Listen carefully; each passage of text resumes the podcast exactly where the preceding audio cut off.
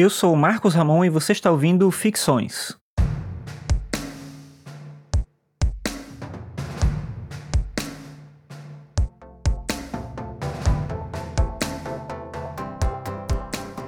Antes de entrar no tema do episódio de hoje, eu queria só falar um pouco sobre a atualização do podcast, a migração do podcast do site do Squarespace para o GitHub, no caso do site, e do Squarespace para o Anchor, no caso do podcast.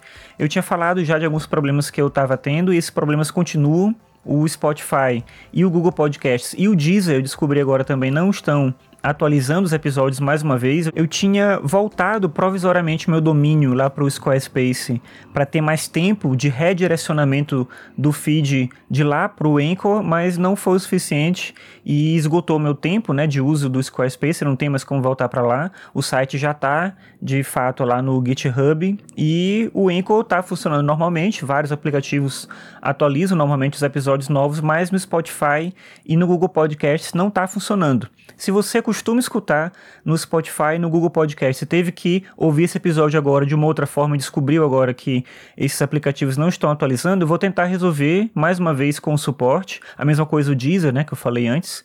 Eu vou tentar resolver com o suporte. Se não der certo, eu vou pedir para eles tirarem o podcast da plataforma e eu submeto uma outra vez.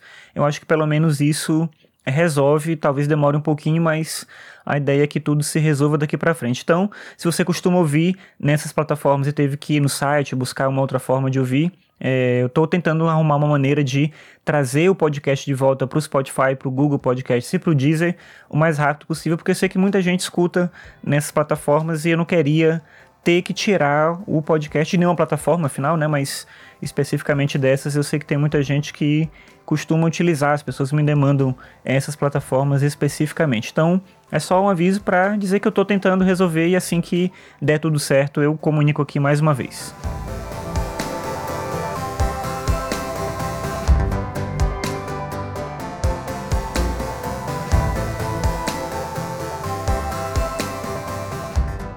Bem, a ideia de falar hoje aqui sobre o WhatsApp como ferramenta de comunicação vem do fato de que eu tenho percebido que cada vez mais pessoas entendem que todo mundo usa o WhatsApp, logo essa deve ser a ferramenta principal de comunicação dentro da empresa, ou no condomínio, ou com o cliente, em circunstâncias diversas da vida. O problema nessa afirmação de que todo mundo usa o WhatsApp é que não é verdade que todo mundo usa o WhatsApp. Tem pessoas que não usam. Eu não uso, por exemplo. Ah, claro que tem motivos diferentes para não se utilizar. Mas é curioso como as pessoas pressupõem isso como algo natural.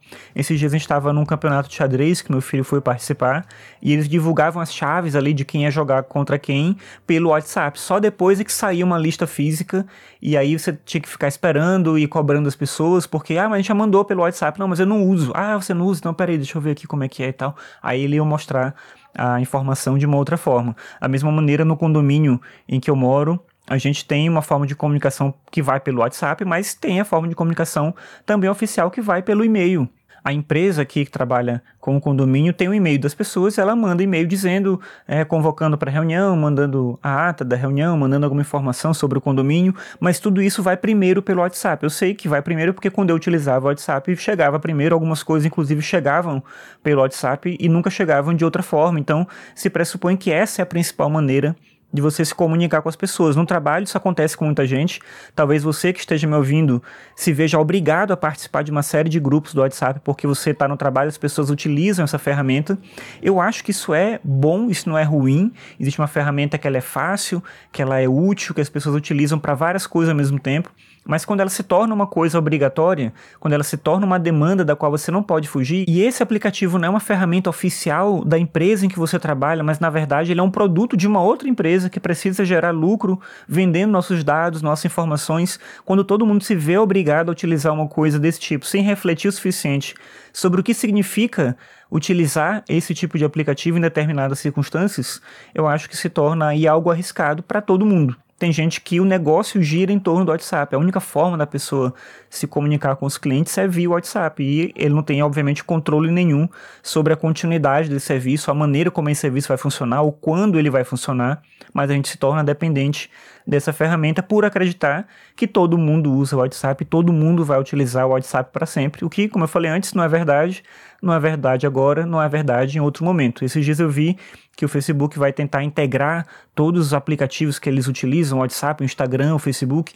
De novo, pode parecer uma boa ideia, mas será que é mesmo uma boa ideia ter todas as suas informações difundidas em todos os aplicativos? Sabe-se lá de que forma, vazando que tipo de informação, de que maneira? Enfim, o cuidado com a informação, cuidado com a privacidade é importante, mas nem sempre a gente se preocupa o suficiente porque é mais conveniente estar na plataforma que todo mundo tá. Então, se todo mundo usa o WhatsApp, eu também deveria usar. É assim que a gente tende a pensar, mas cabe um pouco de cuidado aí, talvez. Não sei o que, que você acha.